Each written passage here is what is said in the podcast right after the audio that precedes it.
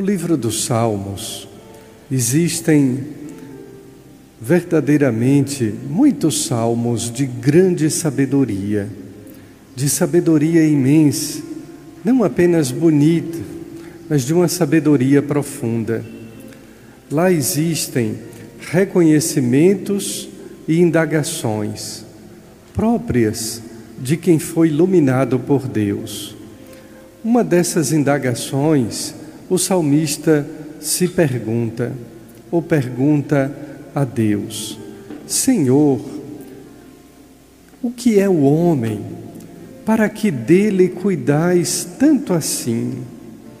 E de fato, nos momentos mais sombrios da nossa existência, não existe a quem recorrer senão Deus.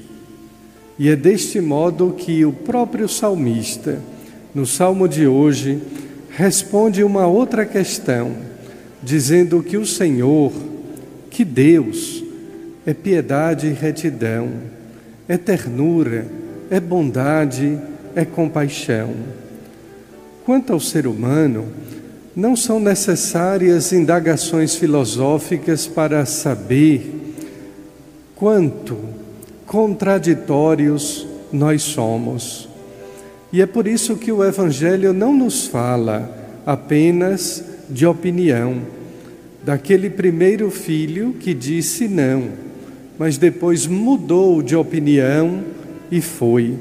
O ser humano é sempre assim, contraditório um dia pensa uma coisa, no outro dia pensa outra, um dia faz assim, no outro dia faz de outro modo. Jesus termina o Evangelho falando sobre a pregação de João Batista e quem acreditou nesta pregação. Por isso que fé, crer, é diferente de opinar, de achar.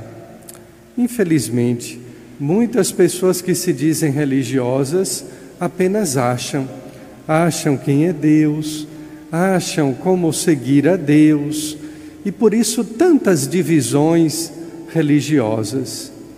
Mas crer é diferente. E por isso São Paulo, na segunda leitura, nos fala verdadeiramente quem é Jesus Cristo.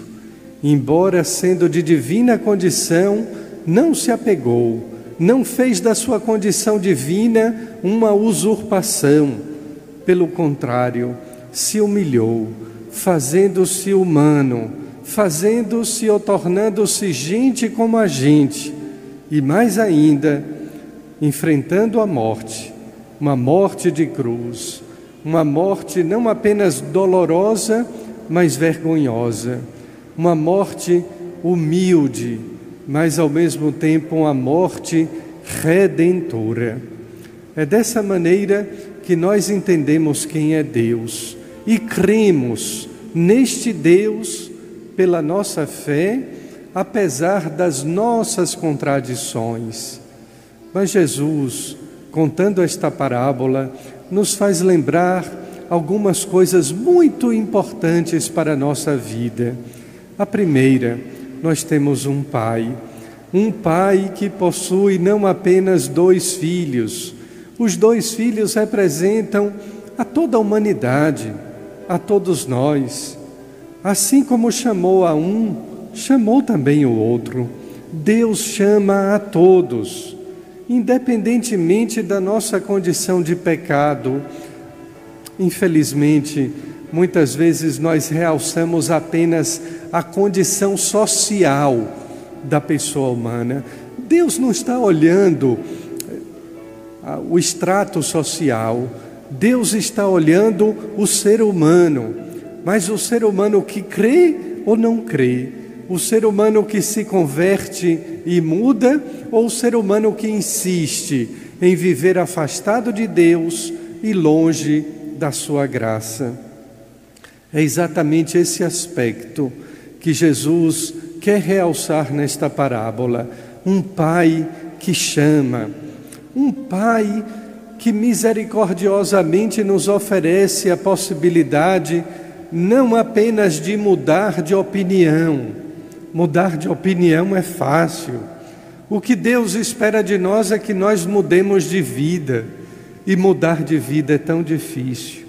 Por isso que a gente gosta de mudanças aparentes, de mudanças exteriores ou externas, porque esse tipo de mudança é relativamente fácil. Porém, mudar o seu modo de ser, o seu jeito de viver, é tão difícil, somente pela graça de Deus. Vezes e mais vezes fazemos propósitos, renovamos intenções de vida, sobretudo no início do ano, mas logo depois esquecemos e as nossas mudanças não acontecem. Aquele primeiro filho que fora convidado a trabalhar na vinha, e a vinha não é apenas um mundo, a vinha é o reino de Deus. Notem a diferença. Existir para o mundo, todos existem. Trabalhar para a vinha, para o reino de Deus, é para poucos. Mas ainda assim, com essa diferença, Deus continua nos chamando a trabalhar na sua vinha a servir ao reino. Chama todos os seus filhos, dois, três, quatro, cinco, todos os filhos, em todas as horas, como no domingo passado chamava aqueles trabalhadores desocupados que estavam em praça pública, chamando de manhã cedo, às dez, ao meio-dia e no final da tarde. Deus, como Pai, nos chama a servi-lo em sua vinha, não para o seu bem, mas para a nossa própria felicidade. E qual é a felicidade do ser humano? É obter a vida em Deus, é a comunhão com Deus, para que um dia na eternidade essa comunhão seja total, seja plena, seja definitiva. E assim, queridos irmãos, que nós percorremos a nossa vida, buscando cada dia a conversão. Repito, não apenas mudar de opinião, mas mudar de vida, o que significa uma conversão interior, uma conversão profunda, próprio de quem vai se adaptando à vontade de Deus. Notem que nesta pequeníssima parábola, nosso Senhor perguntava àqueles judeus contemporâneos seus: qual dos dois filhos fez a vontade de Deus? Nós vivemos numa sociedade que se diz pós-moderna, o ser humano possui as suas vontades. Aliás, nós somos cheios de vontades. Muitas são as vontades do ser humano. E de repente, Existem acontecimentos da própria circunstância humana que destroem as nossas vontades. É impossível passar um dia sem ouvir a notícia sobre a pandemia do coronavírus e da doença do Covid-19. Todos os dias se fala desta doença. Por quê? Porque ela veio para atrapalhar os planos, os projetos de todos os seres humanos, de toda a humanidade. Quem é que não tinha um plano, uma vontade, um projeto desde março deste ano e esse projeto não foi modificado? Exatamente porque apareceu esta nova doença que foi capaz de destruir, de modificar todos os projetos humanos todos os planos, sonhos e vontades que nós tínhamos para este ano. E a tristeza, aliada àquela da morte, da finitude da vida, foi exatamente essa. Mas o ser humano, tão inteligente, tão capaz de fabricar armas, de fabricar computadores, de uma tecnologia de ponta, da mais avançada, e este ser humano, com a sua ciência, não foi capaz de fazer uma vacina. Até hoje se espera, até hoje se contabiliza o número de mortos. Mas tudo isso também nos faz aprender o grande ensinamento de Deus.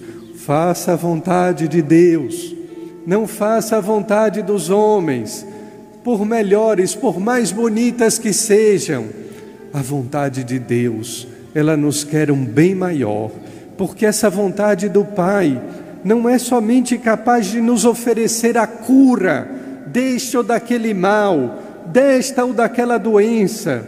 A vontade de Deus não é apenas para que tenhamos uma boa e eficaz vacina. A vontade de Deus é que todos vivam e vivam eternamente, vivam para sempre e vivendo definitivamente com Ele, viveremos eternamente felizes. Amém.